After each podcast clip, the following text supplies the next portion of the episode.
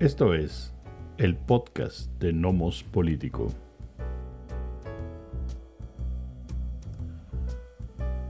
Definiciones preelectorales en México y el estancado conflicto en Ucrania.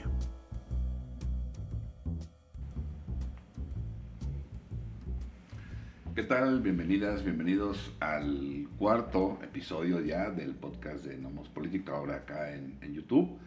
Eh, les saludan Armando Basurdo. y Miguel Ángel Valenzuela. Eh, pues Amando, ha habido varias noticias desde la última vez que, que- que- que grabamos el episodio.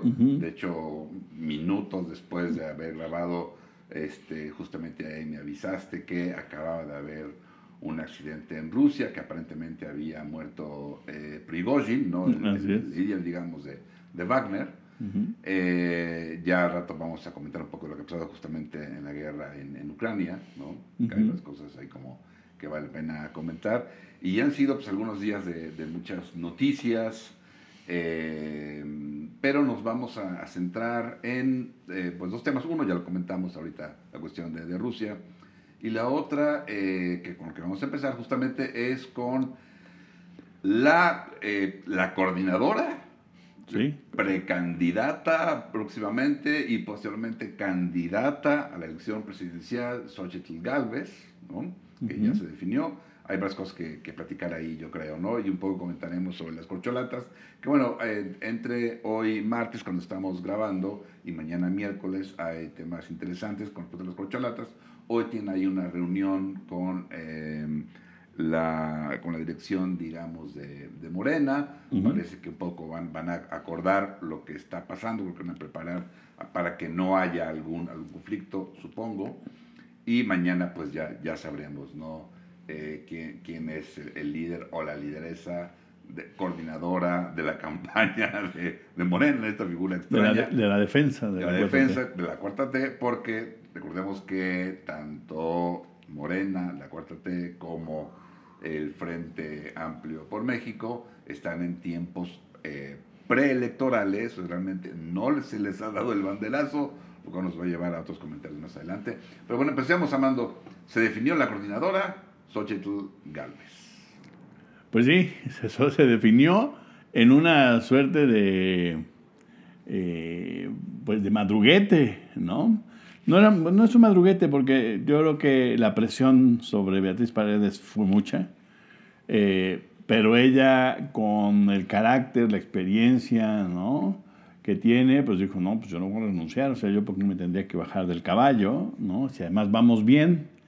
Eh, hubo mucha presión para que, para que se bajara. Ella, ella lo dijo, ¿no? Ella, que es muy hábil y muy, muy inteligente, dijo, miren, yo no me voy a, yo no, yo no asumo como presiones los comentarios políticos, dijo, ¿no? Y lo que quería decir es, pues sí me están jorobando, pero no lo estoy tomando como que me están diciendo que me baje, baje, ¿no? Seguramente sí hay quien le dijo, ya, bájese señora, este, porque ya habíamos quedado que era con Xochitl y usted está haciendo mucho ruido, por favor, no, este, no nos espante, la, no nos no nos haga mosca, ¿no? Este, y no, ella decidió no bajarse porque se había quedado de que el proceso incluía el levantamiento de las encuestas telefónica y a domicilio y una participación directa eh, De la población. de la ciudadanía, ¿no? Este, y que valían 50 y 50. Que esa era la votación del domingo pasado. Así es, que el domingo pasado tendría que haber sucedido Así y es. que no sucedió.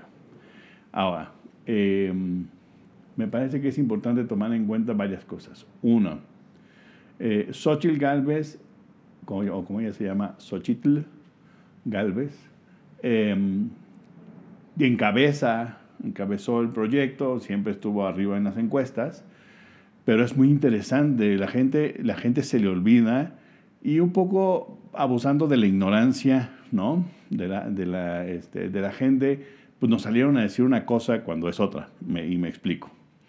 Eh, si ustedes revisan las, las encuestas tres semanas antes, cuatro semanas antes, cómo van llegando hacia la semana pasada, Xochitl Gálvez tiene por encima de los demás, quienes fueran quedando, iba quedando como con 25 puntos arriba. Em, vienen las encuestas finales y la diferencia es de 7.5 puntos. Por supuesto, en la televisión salen y les dicen de 15 puntos, pero cualquiera que entiende matemáticas sabe que no funciona así. ¿Por qué? Porque los 7.5 que tú ganas de un lado son los 7.5 que faltan del otro.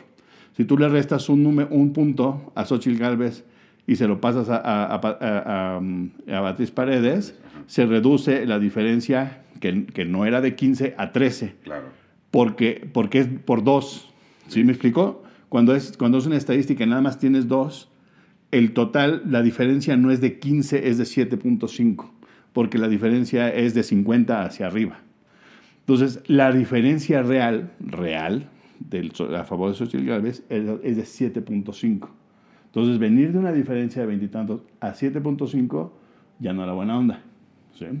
Ahora, el PRI, la, la, señora Paredes, la mayoría de las, de, de, las firmas que ella recibió, ella lo explicó, eran, no eran necesariamente jaladas por el partido, sino por simpatizantes del partido, eh, alrededor de su trabajo de muchas décadas. Uh -huh. este, y entonces había mucha gente activa para votar por ella. Y Xochitl Galvez, donde más obtuvo eh, ventaja en las encuestas, fue en la telefónica, que usualmente es, eh, eh, se concentra en población de clase media. Así es. Entonces, si tú vas a la calle y le preguntabas a la gente, además, cabe decir, el registro de priistas, el padrón de priistas es mayor que el de panistas, aunque los panistas gobiernan más estados, son más chiquitos. Sí. Y la movilización a tierra que puede hacer el PRI, aunque no tenga control de los estados en términos de gobernaturas, es mucho mayor. ¿Qué es lo que iba a pasar y por qué no vimos elecciones el domingo? Es porque la señora Beatriz Paredes iba a ganar. Lo vieron, lo midieron y dijeron, esto nos pone el traste. Sí, ¿Qué carajo vamos a hacer? Ahora, eso lo dije en cuanto, lo, lo, mencioné a gente cercana en cuanto sucedió el asunto de la presión y la presión y la presión a la señora Beatriz Paredes. La señora Beatriz Paredes lo dijo hace unos días cuando, cuando capitula, que nunca lo hace, si ustedes revisan, y, y, y en lugar de escuchar la babosada que dice el presentador de televisión, escuchan lo que dice Beatriz Paredes, que por cierto, dos entrevistas antes de las encuestas, las dos veces repitió lo mismo, Xochitl Gálvez es una gran persona, es una gran candidata para la Ciudad de México. Las dos veces dijo lo mismo. Es una mujer muy inteligente. Si ustedes la escuchan, se van a dar cuenta de lo que está diciendo. Si en lugar de llevarse a, por la interpretación, escuchan lo que está diciendo. Ella está diciendo que no, no le alcanza a Xochitl para ganar la presidencia. Eh, que como, hecho, perdón, Xochitl iba para Ciudad de México. Sí, claro, por eso ya lo habíamos platicado. El, el, el López Obrador, que sabe mucho más que nosotros de política, lo que hizo fue un enroque ¿no? a su favor. ¿no? Le da puntos para meter a la que, a que es más probable que pierda, o sea, la que más probable que gane en la Ciudad de México, la mete al, digamos, al, al a la competencia para la presidencial, que es más probable, no seguro, pero es más probable que pierda. Claro. ¿no? Entonces hace un enroque perfecto para limpiar el camino en la Ciudad de México y aventarse otro tiro distinto en la de la presidencia. ¿no? Uh -huh. Que si se fijan, a pesar del bullicio, de la elección, del, de lo inflado en los medios, si ustedes revisan, revisen el que quieran, no importa porque yo revisé las, las encuestas, ninguna encuesta le da arriba de 30%, en algunas llega al treinta y tantos por ciento, 32, 33 por ciento de posibilidades bueno, más bien de, eh, de preferencia. De preferencia electoral a la, eh, al, al, frente, ¿no? Y a Morena y sus aliados va entre el 53 y el 56%, ¿no? Entonces, a pesar de eso, no ha cambiado esa preferencia, ¿no? Y entonces ella lo sabe, Sochi lo sabe, por eso cuando sale a dar su discurso, bastante chafita, cortito y sin nada de contenido, este, dice, hay que alcanzar a Morena. Pues sí, porque tiene 20, 20, eh, puntos. Eh, 20 puntos de retraso. ¿no? Entonces ahorita platico sobre, platicamos otra cosa sobre que me interesa que ten, hay que tener en cuenta sobre la, con su comparación con, con Fox, ¿no? Pero me parece que, que, es importante entender en dónde estamos. Y Beatriz Paredes no concede nunca, ella no está presente cuando el PRI decide, el señor Alito quitarle el tapete, ¿no? Por debajo de los pies. Y ella no está en el templete cuando Xochitl Galvez, digamos, que acepta el puesto, ¿no? De coordinadora. Entonces, es muy importante. ¿Por qué es importante? Porque cómo movilizas a las bases cuando haces dos cosas. Uno, cuando primero las movilizas para obtener eh, las eh, firmas para que la señora Beatriz Paredes sea candidata. Y después le dices, ya no, ahora ya no. Y además quedé de preguntarte, ya no te voy a preguntar. Ahora movilízate por una panista. De esta que te acuerdas que representa a ese otro gobierno que nos sacó la primera vez. ¿Por qué no votas por ella? Sea un gran priista. Por supuesto que la movilización va a ser muy complicada. Por eso era importante que participara la gente para que sintiera que se le está tomando en cuenta ¿sí? y se movilice más allá de las otras razones, porque, digamos, hay un elemento muy democrático que respalda a Xochitl Gálvez. Eso, el PRI, digo, porque sabemos los riesgos que tenían que correr si llevaban la elección del domingo, simplemente decidió desfondar la, la candidatura de Xochitl de ese elemento para no arriesgarse. ¿no? ¿Tú cómo lo ves? Sí, completamente de acuerdo. Eh, eso es eh, lo que sucedió, evidentemente. ¿no? Eh, cuando justamente el Frente hablaba de, una, de, mecanismos mucho más democráticos ¿no? y considerar a la, a la, población, a los ciudadanos para que votaran y eligieran, en fin. En realidad, los dos son muy opacos, ¿no? De hecho, lo que estuve leyendo, los dos procesos. Los, dos procesos son muy opacos. Este, y de hecho, eh, bueno, el proceso del Frente Amplio y el proceso de Morena, ¿no? Y estoy leyendo a, analistas que decían, de hecho, el de Morena es un poco menos opaco, ¿no? este, que el otro. ahorita voy a, arreglar, a regresar a ese, a ese punto. Eh, pero sí, se veía cuando, cuando justamente, eh, digamos, bajan a Beatriz Paredes, coincido plenamente el PRI puede movilizar votantes, ¿no? Eh, a un, PRI muy herido, este, lo que sea, debilitado, puede justamente hacerlo, ¿no? Y más eh, alguien como Beatriz Paredes, ¿no? Que tiene cuadros, eh, es un animal político evidentemente, entonces sí hubiera puesto en riesgo justamente, precisamente la, la definición de Xochitl Galvez como la coordinadora ¿no? y futura candidata. Y sin duda, por eso lo hicieron, coincido también, el hecho de que, a ver, quiénes estuvieron en el templete, ¿no? en un evento francamente eh, desangelado, este, que no, no jaló las, aunque hay diferencia en los números, siempre va a haber, pero no, no jaló lo que ellos hubieran esperado que, que jalara, eh, en fin, ¿no? el discurso de, de Galvez también dejó que desear, pero justamente quienes estuvieron, ¿no? Y quienes no estuvieron. porque justamente un proceso plagado de em, inconformidades, de, quejas, ¿no? De por qué así, pero qué pasó, me dijeron. en fin, fue, fue, fue complicado. No solo eh, poco transparente, sino complicado al interior, ¿no? Y eh, aparentemente va a ser la primera elección en que el PRI no pone un candidato. Este, yo no recuerdo otra. Elección a presidente en que el PRI no ponga un candidato. Sí, tienes razón. La, vez pasada fue Mid. Sí. exactamente. Entonces, sí es como que, ah, caray, es algo realmente histórico. Y ahora el problema que tiene eh, el frente es, evidentemente, a quiénes va a movilizar, porque el PAN no es un partido de cuadros en los barrios. Sí, no. ¿no? El PAN no es eso. Bueno, sí, en los barrios, pero digamos de Guanajuato. Bueno, sí, exactamente. ¿no? de Aguascalientes. No, es un barrio, no, es un, partido, perdón, que pueda movilizar como el PRI, evidentemente como Morena, no, no tiene esa capacidad. Entonces, eh, por eso necesitan, que es lo que han hecho, inflar a Xochitl Gálvez. La han inflado, inflado, inflado, inflado eh, por los medios y, bueno, claro, por ese, ese debate, esa controversia con López Obrador, que coincido, creo que tenía una intención política de, Andrés Manuel, ¿no? Eh, y de ahí arman justamente a la gran candidata, la, la paladín ¿no? de la democracia que es Galvez ahora, eh, pero no veo cómo puedan movilizar, ¿no?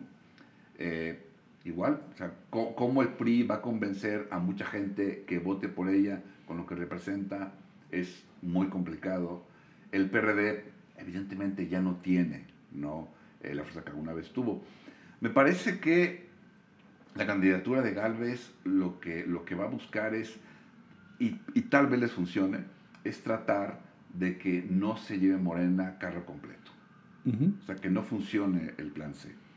Eh, allá va dirigido. Creo que pensar en que gane la, presidencial es sumamente difícil. Claro, falta la precampaña, falta la campaña, faltan muchas cosas, pero aún así, cómo poder movilizar contra este monstruo que es hoy Morena se ve francamente complicado. ¿no?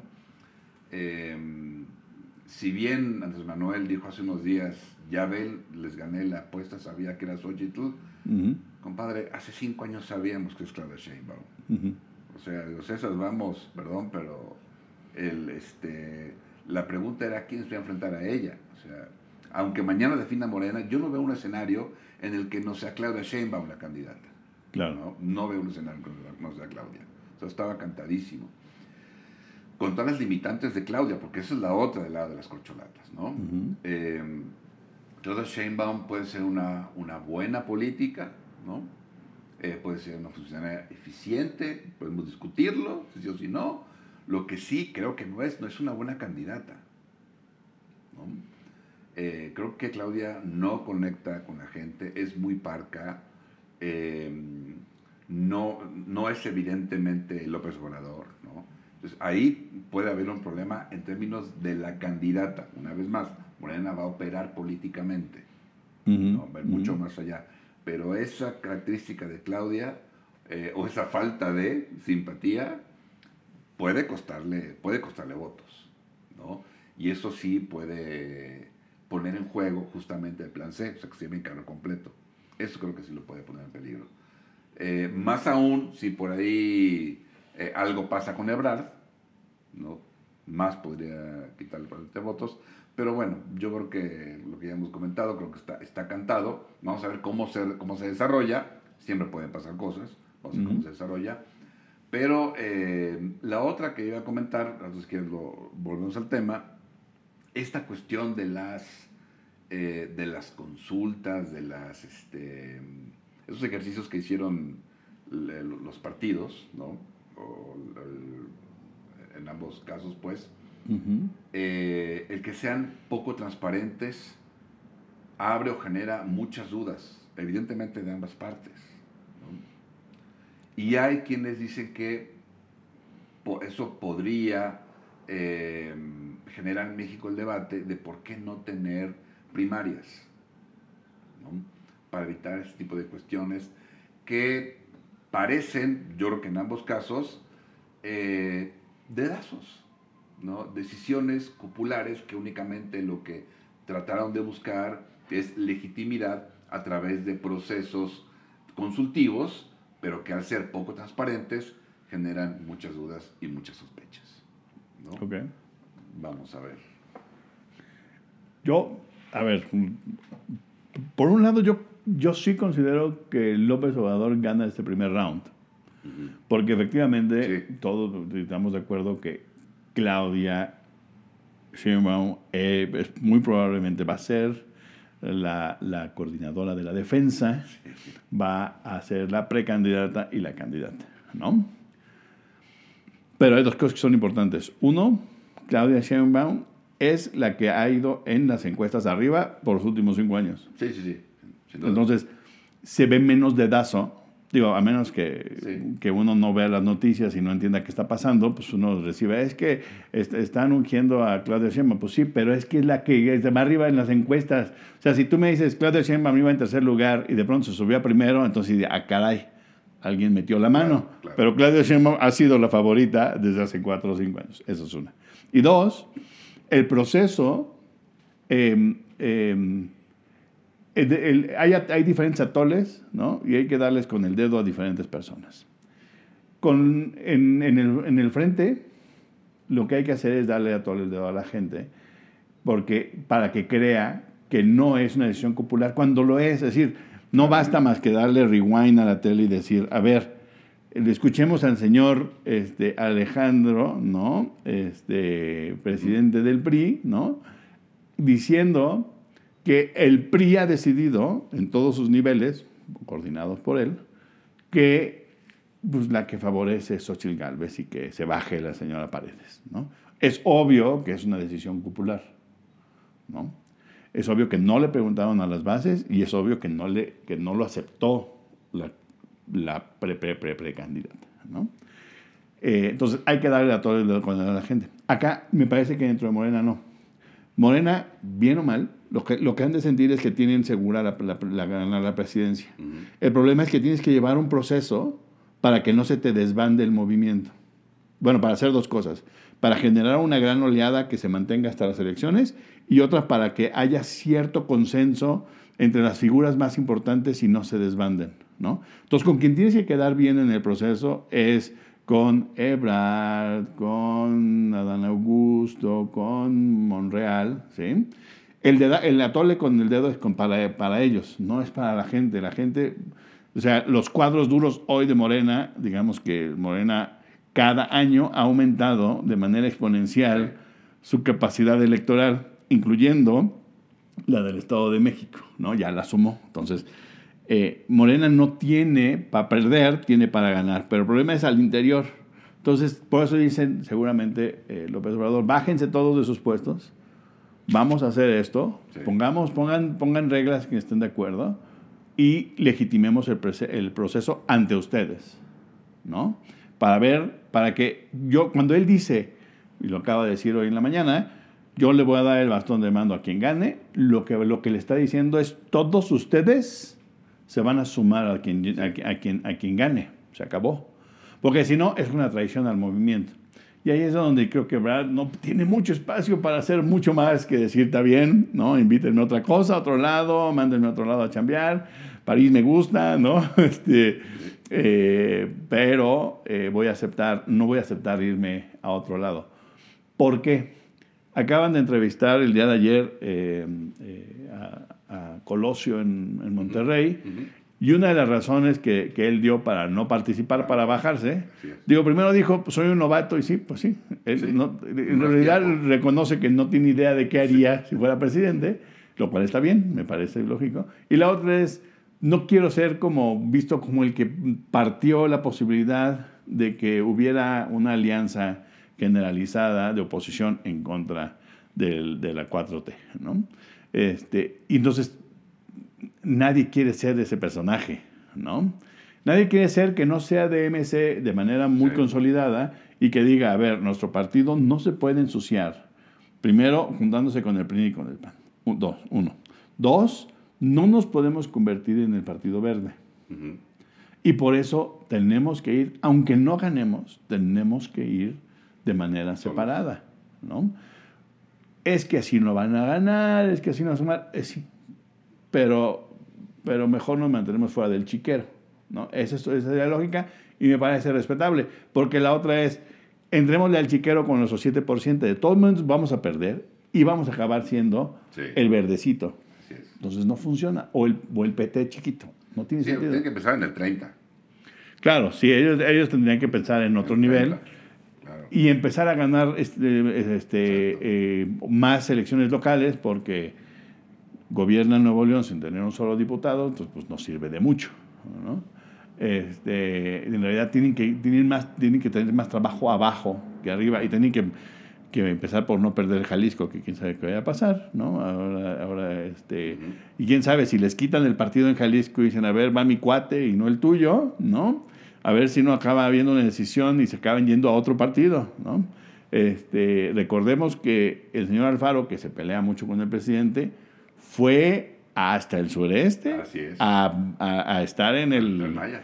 Ajá, y el otro en Maya, y, digo porque es ingeniero, le gustan los juguetes, ¿no? le gusta así cuando hay mucho cemento por ahí, entonces a él le encanta, es ingeniero civil. Este, pero además es importante, políticamente hay que leerlo. Fue de Jalisco, siendo así como teniendo la defensa y siendo la defensa de la democracia jalisciense y demás, va y se... O sea, porque bien pudo no haber ido al informe, pero fue al informe. Porque ahí hay espacios para hacer política, hacer grilla y tal vez para conseguir chamba, sacó una foto en Facebook mm. con, este, con Slim, ¿no? Entonces pues, está, pidiendo trabajo, ya se va de la gobernatura, está pidiendo una chamba buena, está bien, ¿no? Este, entonces hay que leer ese, ese movimiento Em, que, no, que, que, es un movimiento de no rompimiento con el presidente.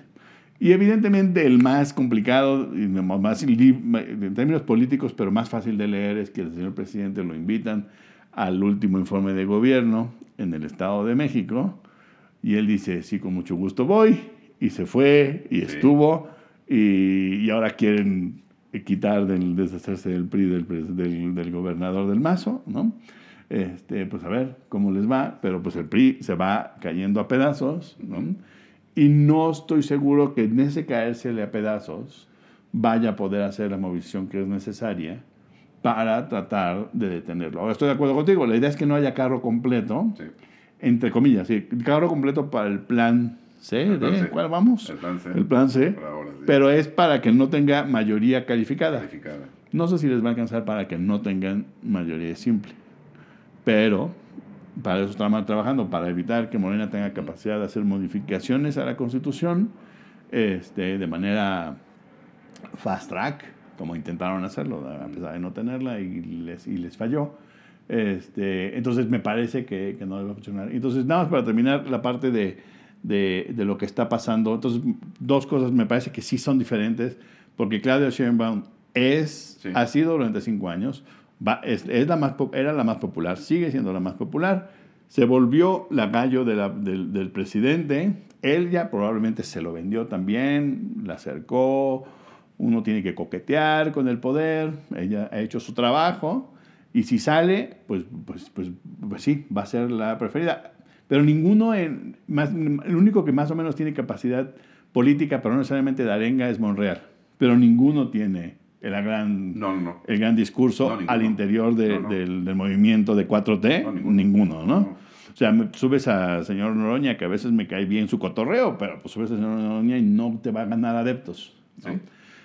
Eh, yo creo que Claudia Sheinbaum, si algo tiene que hacer durante este tiempo, o tuvo que hacer durante este tiempo de recorridos, es aprender a ser candidata. Del otro lado, Social Garbes no tiene ninguna capacidad de arenga ninguna. No, no. El que no pueda hablar bien por un problema verbal, ¿no? Que no pueda pronunciar las R's y demás, tampoco le ayuda, ¿no? Eh, como es un problema, espero que no se vuelva todo una burla alrededor, pero bueno, va a ser complicado escucharla un año hablar con esa dificultad de articular las R's. Mm. Este, y entonces la, la, la, cosa va a estar ahí. Ahora, Social Galvez no es Fox. Y el 2024 no es el año 2000. Es decir, Fox aparece como, como una figura que se monta al estilo hoy Social Galvez, ¿no? que es en realidad la cúpula económica quien la acaba montando y la acaba como, pues no imponiendo, proponiendo para hacer el gallo o la galla, la gallina aquí en el asunto, pero el, eh, pero el, pero el, el, PRI estaba en declive y Morena va en su vida. Entonces, no tiene sentido, ¿no? Más que en el imaginario de quien no entiende la realidad política, tratar de comparar al señor Fox y su elección con la señora Galvez. Lo interesante es que en los medios aparecen muy seguidos, o, sea, lo he visto en varios lugares, así como, es que pasó con Fox. No, no, es, como si Fox hubiera aparecido en, en 1976. No, no, no, va a funcionar, ¿no? Este, o sea, hubo un maquillo que era mil veces mejor que Fox y no ganó porque no era el momento correcto y este no es el momento correcto. No, ¿no? Sin duda. Y, y, yo creo que Social Garbage va a estar muy, muy, este, o sea, va a ser una buena campaña. Le van a, le van a poner, yo espero que le pongan más atención de lo que se hizo en algún momento Em, con, eh, con, Josefina Vázquez Mota, ¿no? que se le desatenció mucho, una campaña terrible, desangelada, con muy poca movilización.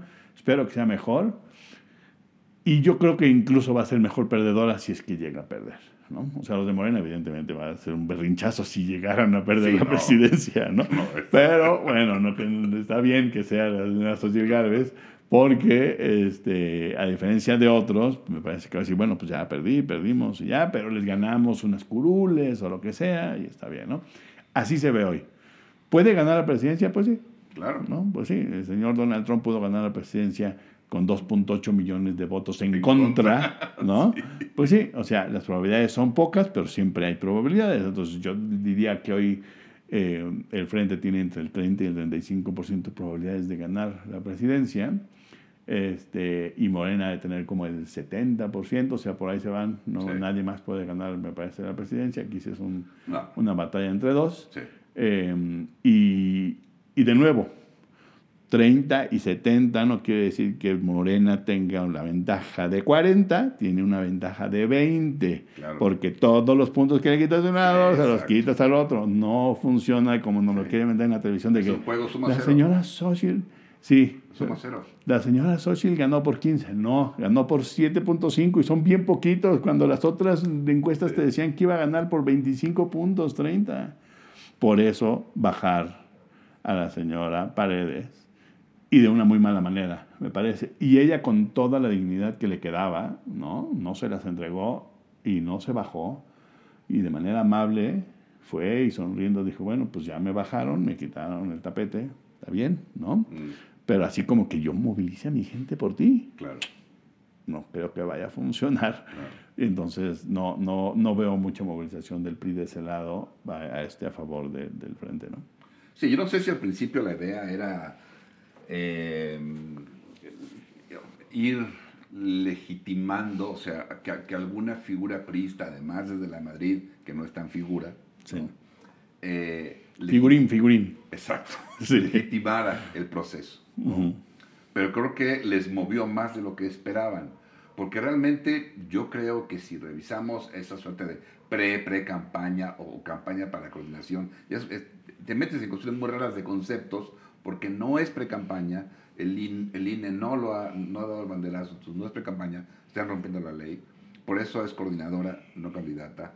Entonces, bueno, en fin, yo creo que era como la idea de Sánchez Paredes, pero eh, eh, levantó más de lo que esperaban y de ahí lo complicado. Porque justamente algo que debe ser, esa es la, idea de Xochitl Galvez, o sea, de la creación de su candidatura para la presidencia, eh, es una candidata de unidad, ¿no? o sea, que una a los simpatizantes del PRI, del PAN, del PRD, así como, así como gente no, ciudadanos no militantes o no tan simpatizantes, en fin, digamos, los swing voters, por decirlo de alguna manera, ¿no? Que, que, jale de ahí, es una candidata de unidad. Y es justamente lo que no sucedió en el evento del domingo en el Ángel de Independencia, ¿no? Es lo que no sucedió. O sea, no estuvo hace unas semanas o un par de meses, Lili Telles era la abanderada, la no, líder de la posición, porque así se enfrentaba.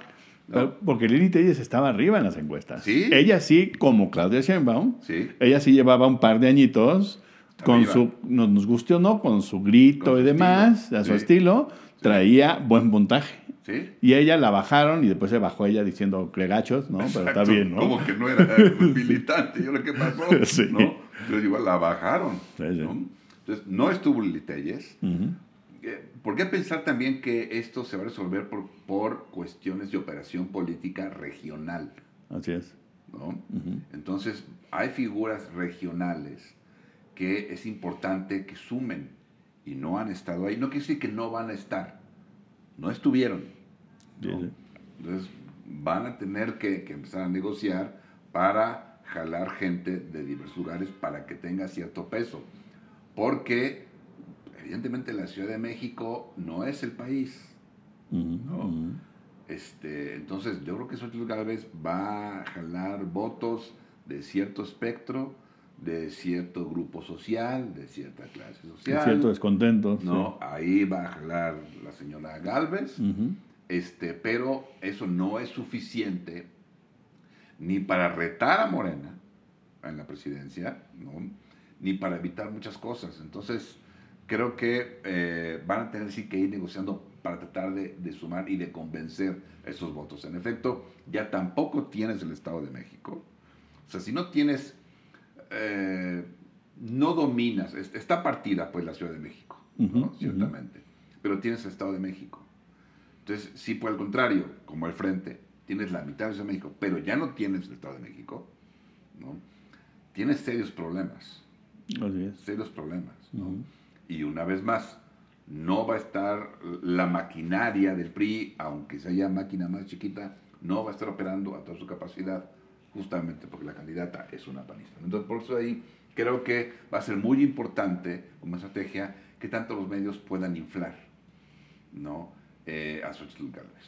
Eso va a ser muy importante porque si vemos estos días, ¿no? previos a, quien aparecía en los medios todo el tiempo era Galvez. O sea, Krill, antes de bajarse, casi ni aparecía, ¿no? Este, Paredes tampoco, ni, qué decir desde la Madrid. Entonces, era un apoyo a Xochitl Galvez. Eso era clarísimo, ¿no? Eso fue completamente armado. Coincido contigo.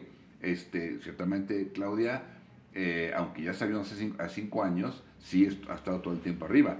Pero además, yo creo que desde que era jefe de gobierno, Andrés Manuel, o sea, Claudia siempre fue como la, como la mano derecha, por así decirlo, ¿no? Este, Como la preferida, como la quien encabezaba a Claudia Sheinbaum, ¿no? O sea, creo que eso se sabía. Ciertamente ha tenido una presencia. Y, bueno, a fin de cuentas, eh, lo platicaba yo en la mañana, este no. Claudia no, no es una buena candidata, eh, creo que no tiene la simpatía, que de arenga, en fin, pero tampoco Ebrard. No, no, no, no, tampoco Ebrard, no. no, no. Este, ninguno es realmente un buen candidato, ninguno conecta de esa, de esa manera. Entonces, bueno, vamos a ver qué, qué pasa, ya se hoy a ver con la reunión, mañana definen a el coordinador o la coordinadora sí, el resultado. Cuarta T, Mañana salen los resultados. ¿eh? Exactamente. Y pero a lo que decía de aquí sumarle también un elemento muy rápido. Las, eh, es importante decir que Social Gálvez gana con 7.5% de ventaja, a pesar de que se bajó Krill. Sí, ¿Cómo habrán visto los números para presionar a Krill y decirle, no, si te quedas, Social se queda con 4%. Claro. Entonces necesito que te bajes. Porque ellos Porque necesito sumar a todos en de ese lado. Ellos sí pelean votos. Sí, claro, sí, sí, sí. Paredes no. No. No, por eso les, surgía, no, bájate. Entonces, claro, lo están construyendo, eso va a ser clarísimo. Ahora, Entonces, todas las candidaturas también son de inflar. Entonces, todos, todos, van a inflar. Todos. Eh, nada más que unos tienen, digamos, más carácter que otros. La señora Xochitl tiene su trabajo político, ¿no? a pesar de ser, o sea, es una empresaria y política y no se ha alejado y ha estado allí y no lo suelta, ¿no? Nunca ha tenido un cargo importante, es cierto, nunca ha sido secretaria de Estado, nunca ha gobernado un Estado, pero siempre ha estado ahí, lo más que ha gobernado es Ana Miguel Hidalgo, ¿no? Este, pero ese es, digamos que el, papel, después le dieron la coordinación que este, ustedes dirán si es mejor, si le fue bien o no, sobre los, los asuntos indígenas. Pero Así es. Pues ya veremos cómo, cómo evoluciona ese, eso, pensar atentos y atentas a estas noticias estos, estos días, Amando. Y el otro tema este, es justamente, bueno, pues, pues Rusia, ¿no? Que hace 15 días, eh, pues, este... Eh, Prigozhin. Este ah, accidente, ah, este accidente, sí. ¿Cómo le llamamos? Ese accidente en el cual muere Prigozhin, ¿no? Eh, el líder del grupo Wagner. Exactamente, que hace unos meses justamente no es que se rebelara en contra de Putin, sino más bien estaba presionando para que dimitiera eh, o, hubiera un cambio en el Ministerio de Defensa. De, Defensa, ¿no? Por los que había. Entonces, eh, que dirigió tropas hasta Moscú, se quedaron como 80 kilómetros, y ahí fue cuando ya, bueno, hubo evidentemente una negociación. Si Putin le dice, primero lo acusa de traidor, ¿sí? A Prigozhin, después le dice, bueno, ok, se levantan los cargos, pero vete a refugiar a Bielorrusia. ¿no? Eh, y luego, pues venía, el accidente de, de Prigozhin es cuando él venía de Moscú. O sea, salió de Moscú y de a. San Petersburgo. Exactamente. Y ahí se da el, el accidente y la muerte, ¿no? Entonces, eh, eso ya evidentemente levanta algunas, algunas cejas, ¿no? Es una curiosa coincidencia, un curioso accidente, este, en fin, por un lado. Y por otro, a ver si te lo, lo comentamos, me parece interesante el, el papel que cada vez, el papel importante que, que tiene, eh, y cada vez más, que tiene Turquía, justamente en el conflicto como mediador. Por lo menos que intenta Eh, tener, ¿no? Sí, y ya ha logrado algunos acuerdos interesantes, ¿no? Este, Turquía. Sí, pero está tratando de levantarlos de nuevo porque se cayeron los acuerdos. Sí, bueno, está, hubo uno de eh, prisioneros de guerra, ¿no? Exitoso. Eso sí. Eh, hubo uno de granos, Que se cayó. ¿no? Este, que se quedó intentando justamente levantar. Ujú. Pero hay un papel más interesante, la cuestión también que le ha servido, bueno, quita, no tan vinculado, pero quita su veto, digamos, con respecto a Suecia y la OTAN, ¿no? Lo cual eh, ayuda a que Estados Unidos le siga dando armamento a Turquía y al mismo tiempo ha incrementado de manera muy importante la relación comercial entre Rusia y Turquía, ¿no? que no ha aceptado poner este, algunos, eh, digamos, eh, multas, castigos, en fin, este, a, a Rusia. Eh, pero bueno, no, no sé cómo es lo de, lo de Prigozhin, Amando. Pues a mí me parece bien eh, extraño, ¿no? Porque Sanciones, Eh, perdón, sanciones. Fue Sí, de, de- de la imposición de Sí. sanciones por parte de Turquía. No, a Turquía no le interesa porque Turquía es el fiel de la balanza.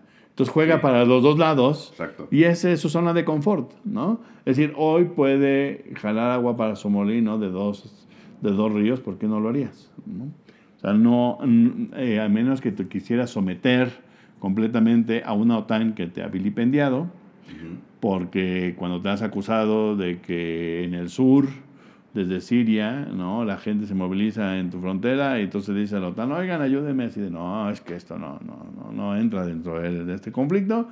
Este, o todas las décadas y media o más que he hecho a Europa, oye, somos europeos, ¿verdad? Déjame ingresar a la Unión Europea y la Unión Europea dice, ¿what?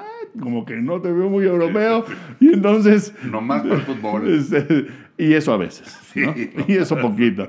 Y, este, y entonces, eh, como tampoco han a- a- aceptado eso, pues él también juega sus, digamos, sus correas de poder, ¿no? Y, y me lo hace interesante. Efectivamente es el único o de los pocos que pueden negociar con, con Rusia, junto con, con China, por Así es. ejemplo, ¿no? Que esos son los dos que han intentado hacer. el- Porque además es relativamente cercano a Occidente a través de la OTAN. Turquía, Claro. relativamente. relativamente. ¿no? O sea, no, Sí, no sí. es China, pues. Que tiene, no, pero que tiene un peso también fundamental, pues. Ujú, Sí, sí, sí. Y que han tratado de detener, pero bueno, ahora Kim Jong-un dice que va a ir a, a este, va a visitar Moscú y lo Sí. que va a decir, bueno, pues ¿qué me das por otras, por unas armas muy bonitas que tengo ahí guardadas que no Exacto. puedo usar, porque entonces sí me destruyen, pero pues aquí tengo, me he estado armando, ¿no? Entonces te doy, y dame petróleo, dame, ¿no? Este, dame dinerito y man- para permitirme seguir manteniendo eh, este, la capacidad de, del- de la República Coreana en el norte, ¿no? Eh, me parece que es importante decir que casi todos los análisis que yo leí, todos decían, pues todos lo vimos venir. Es decir, claro que Prigozhin se iba a morir porque le iba a matar el señor Putin. Ajá. Mm, Y entonces, ¿qué creemos? ¿Que el señor Prigozhin era idiota? Y se fue y se metió a Moscú y se subió a un avión.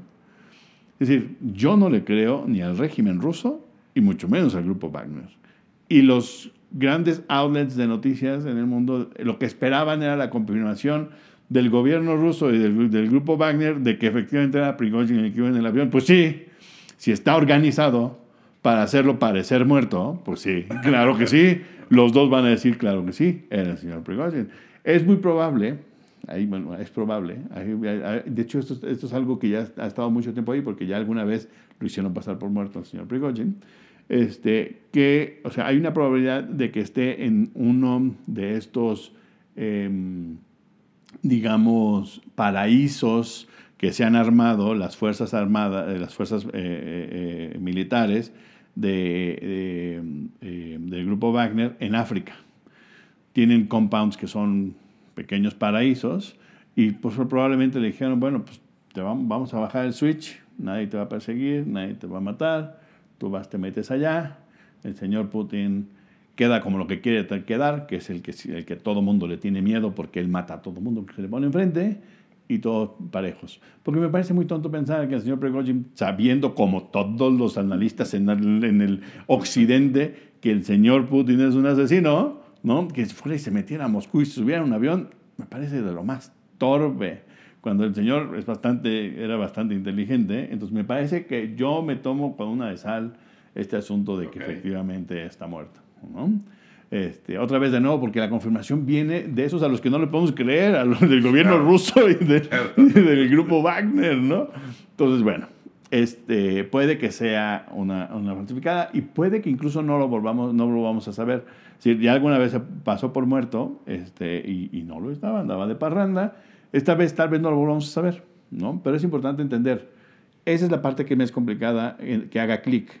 Como todo mundo sabíamos, porque todo el mundo hemos visto cómo actúa, se supone el señor Putin envenenando y después la gente que se le opone cae por las ventanas de los edificios y demás. Entonces, este señor es muy tonto y luego, luego unas semanas después, mes y medio después, fue y se metió a, a Moscú y como que no le iba a pasar nada es como medio complicado creerse que está por ahí. Por, esa es la, no es que yo tenga pruebas de lo contrario, sino que me parece muy complicado creerles lo, lo, que está pasando. ¿no?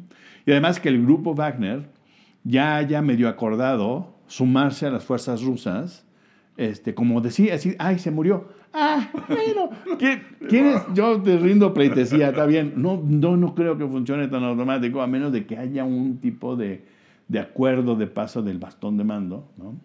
Este, entonces ahí me parece que, está complicado. Ahora, lo, interesante es que la guerra sigue atorada, el avance ucraniano es pírrico, es, es, es, mínimo, ¿no?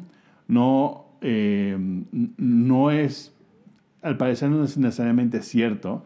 Han avanzado sobre zonas que estaban minadas, les ha costado mucho trabajo no han podido hacer una penetración clara. Además, hay un problema de penetrar en un punto porque quedas rodeado, entonces no puedes penetrar en un solo punto, tienes que eh, eh, barrer y no lo están logrando hacer.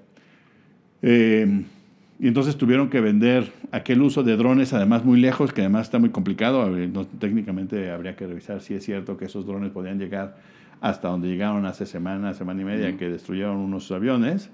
este, y si no, de dónde salieron en Occidente esos drones porque están usando especialmente unos drones, los, los ucranianos se consiguieron unos drones australianos que se hacen con, con, con, con carbono, eh, con cartón. Este, literalmente casi con cajas de cartón se hacen y son muy ligeros y, y, son muy piloteables y además pueden llevar pequeñas este, cargas. ¿no? Eh, entonces lo vendieron como una gran victoria porque acá, eso sucedió porque aquí del lado este no están avanzando. Y además no están avanzando, tan no están avanzando que el día de ayer el, este, eh, el, presidente eh, Vladimir Zelensky dice, bueno, pues el ministro de Defensa, es que necesitamos a alguien que tenga una mejor relación con la sociedad, así de... Porque además hay, muchas acusaciones de mm, corrupción. De corrupción, sí, claro. no necesariamente eh, implican al ministro de Defensa, pero sí al Ministerio de Defensa. Entonces, por eso además lleva ya 500 y feria días, hace falta un cambio, ta, ta, ta. Y bueno, viene un cambio justamente de timón del Ministerio de Defensa. Eh, y, lo, y lo que un poco se ha comentado es que, que un judío nombra a un musulmán como secretario de, secretario de Defensa, ¿no? Claro. Este que es, eh, es, es, es, bielorruso, no, no, no recuerdo dónde es. Este, no, no bielorruso no es, no me acuerdo de dónde es. Este, no es ucraniano. Entonces si hay un cambio, esperando justamente que, que haya como algún tipo de, em, pues, de cambio de impacto, ¿no? Tanto, yo creo que tanto en tierra como en esta cuestión de, de alguna manera que supuestamente se preocupa de la corrupción, ¿no? Em, pero sí, o sea, está, está, está trabado, va a seguir estando, yo creo que trabado por, por, un, por un tiempo, ¿no? evidentemente ya hemos comentado, no, eh, Rusia no puede perder, aunque yo creo que en, cierta medida ya perdió parte de, ¿no? Eh, y bueno, evidentemente, pues Ucrania recibiendo ayuda, evidentemente, del exterior, para que también se alargue, no necesariamente para que gane, pero sí para que se alargue, ¿no? Sí, pero hasta que se gaste, hasta, hasta, hasta que se gaste el apoyo de los votantes en Occidente, porque la gente no va a seguir votando por, un, por, un, por, por, gobiernos que siguen alimentando una guerra en Ucrania que parece no ir a ningún lado Exacto. y que les puede ser costoso. Y, y hay elecciones el próximo año en, en, uno de esos países de Occidente, ¿no? este, a ver cómo lo, a, ver qué pasa después, justamente. ¿no? Y justamente uno de los primeros países que ayudó con drones a Ucrania fue eh, Turquía, claro. de los primeros. Sí, ¿no? O sea, cómo ha estado eh, justamente en ambos, eh, vendiendo su amor, ¿no? En, en ambas partes de, del conflicto. Y es común, y es común que suceda. Digo, lo hizo lo hizo la, en Estados Unidos durante la Primera y la Segunda Guerra Mundial, mientras se mantuvo neutral, entregó municiones, todo lo que pudo a los dos lados, porque pues, al ser neutral significa que yo puedo dar para los dos lados. Eso hace Turquía, ¿no? Yo puedo entregar para los dos lados, ahora sí que discúlpame, pero van a dar unos drones por acá. Y Rusia dice, bueno, no te preocupes porque yo traigo unos drones de Irán, ¿no? Que están muy buenos, ¿no? Entonces ahí hay un toma y daca, y este, pero yo creo que el, eh, el, grupo de Putin, y, Putin mismo sabe que no se puede enemistar con Erdogan porque eh, el, Turquía le sirve, le sirve que no se alinee 100% con Occidente. Turquía es un país políticamente importantísimo. Sí, geopolítica, política, geopolítica, ¿no? O sea, es, es, central. Además, es la misma salida de Rusia al sur por el mar. Entonces, este, no se pueden enemistar tanto, digamos, porque pues, ahí están los dardaneros. Y el otro elemento que creo que es importante eh, tener en cuenta con respecto al despido es que no es muy claro. El despido se da por mejorar, o sea, ya está cansado, tiene muchos días de guerra, pobrecito. Este, eh, él no ha perdido ni una pierna como toda la gente que manda al frente, pero pues, ah, está cansado, ¿no? Está cansado y además los problemas de corrupción, pues sí, pero los problemas de corrupción tienen seis meses que se descubrieron o más. ¿Y por qué no lo habían quitado? No, es obvio que todo eso está encubriendo algo más y al parecer es que no ha podido organizar la penetración de la, en, el, en, el, este. ¿no? Este, porque los rusos, los rusos, todo ese territorio lo, se lo quitaron a Ucrania. Ucrania no puede más que recuperarlo, no puede ganar nada, nada más puede recuperar, lo que perdió. ¿no? Este, y no se ve que estén avanzando de manera importante, sí hay ataques en Crimea y demás, pero no se ve que haya un, una gran avanzada. La gran ofensiva nos la dejaron, este, nos la debieron, este, nos la siguen debiendo y no la hemos visto, ¿no? ¿Por qué? Porque cuando hay un avance importante, es importante televisarlo hoy, ¿no? Se lo tienes que vender a los ucranianos y al mundo. Miren, ¿no? Avanzamos 18 metros, pero lo avanzamos con todo el fuego que teníamos. Nada, nada, no hay. Y mientras no, hoy en día, si no aparecen los medios, los medios sociales, pues no existe. Entonces estamos en ese problema, ¿no? Entonces veremos cómo avanza. No se ve que vaya a terminar pronto. Eh, y no se ve que vaya a costar muchas menos vidas. Yo creo que va, va, va a seguir costando muchas vidas y muchas piernas, ¿no? De aquellos que, que tengan que ir trabajando en, en, estar en el frente y estar trabajando en los campos minados, que ha de ser muy, muy, muy complicado y, y traumático, ¿no? Sin duda. Pues sí. Pues eh, nos despedimos, Amando. Sí. Nos por ahora. Hay que estar pendientes de lo que pasa estos días, no solo hoy y mañana con respecto a, a las corcholatas, ¿no? sino bueno, noticias que van a seguir saliendo y que nos sorprenden, como las 15 días que nos sorprendió el avionazo donde iba o no iba, quién sabe. ¿Quién sabe? Sí, eh, pero bueno, pues nos despedimos por ahora. Gracias por, por habernos visto, por, por habernos escuchado. Amando. Pues sí, que estén muy bien. Bienvenidos al mes de septiembre, este, que va a ser el mes del ungimiento. van a ver, van a ver, ya me imagino, las hordas para que la señora Claudia Sheinbaum tenga el bastón de mando. Aprovechando lo bonito que está, ya se puso eh, la iluminación en, el Zócalo. Entonces, imagínense cómo va a ser esto. Va a ser un fiestón. ¿Van a ganar o no? No lo sé. Pero ya me, o sea, ya mi cabeza ya dice, oh, no, grupito así pequeñito, con, casi con, con megáfono en el, en el eh, Ángel de Independencia, que además es muy interesante, el Ángel de Independencia lo pone ahí Porfirio Díaz. Entonces funciona muy bien en el imaginario de estos son porfiristas y estos no lo entienden en su cerebro no entienden qué significa el ángel de la independencia, ¿no? Y qué es la celebración del primer centenario de la independencia, y lo puso el señor Porfirio Díaz. Ese es el lugar donde no tenemos que ir, porque nos están tildando de porfiristas. Bueno, está bien. Explícales, explícales tú. Un gusto. Estén pues muy bien, Miguel. Que estén muy bien. Nos vemos, nos escuchamos pronto. Hasta luego.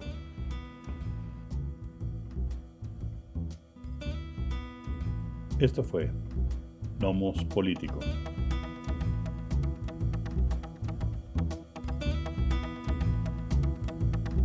Now, now, now.